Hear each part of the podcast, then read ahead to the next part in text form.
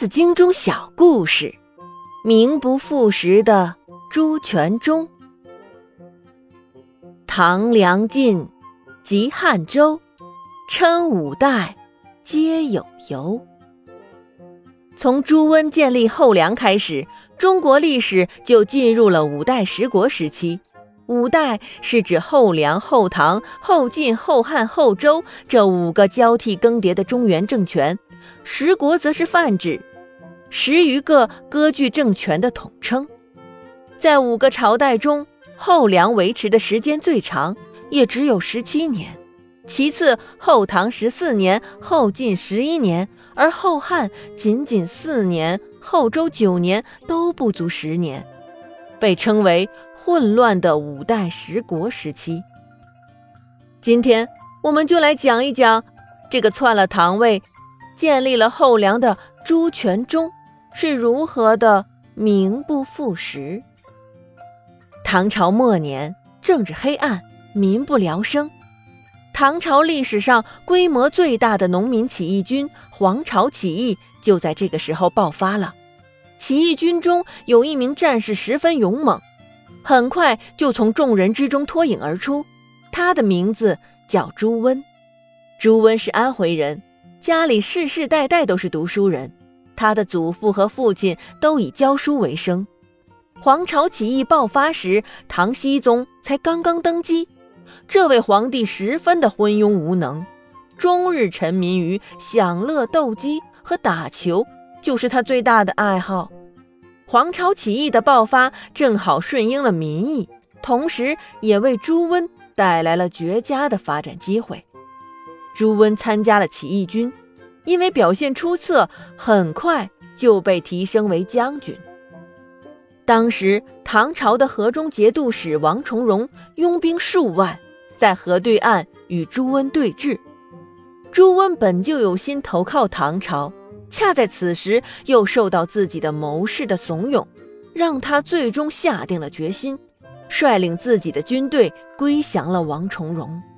得知这个消息以后，唐僖宗非常高兴，马上册封朱温为右金吾大将军，还给朱温赐名为全忠。朱全忠这个名字就源于此。至此。朱温完成了自己政治生涯之中的第一次叛变。在黄巢起义失败以后，各地节度使拥兵自重，唐朝中央政府已形同虚设。朱温作为宣武节度使，可谓权倾一方。公元九百零一年，宦官唐全惠将唐昭宗软禁。朱温受到宰相崔胤的邀请，前去营救圣驾，最终取得了成功。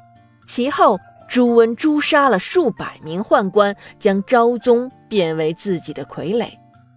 公元九百零四年，朱温诛杀了宰相崔胤，又威逼昭宗迁都洛阳。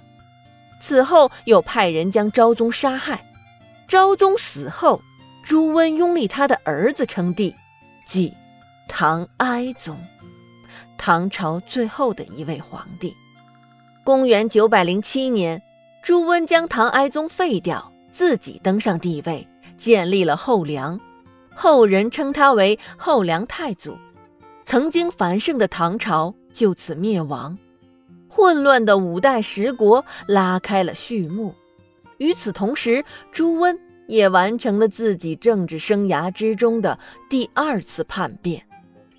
当年唐僖宗将“全忠”二字赐予他时，如何能想到这个所谓对唐朝完全忠心的人，日后将会亲手摧毁了大唐的江山？朱温之所以能登上帝位，他的结发妻子张氏可谓功不可没。朱温与张氏相濡以沫二十余载，张氏时常给他忠告。在临死前，张氏还叮嘱丈夫，一定要谨记戒杀远色，既不要草率杀人，也不要沉迷于酒色。只可惜朱温并没有牢记贤妻的叮嘱。张氏死后，朱温变得更加荒淫无度，不仅如此，朱温还生性凶残，经常滥杀无辜，丝毫不懂得约束自己。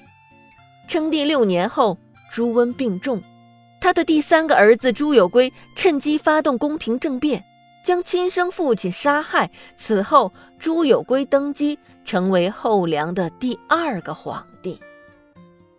这就是历史上最混乱的五代十国的序曲。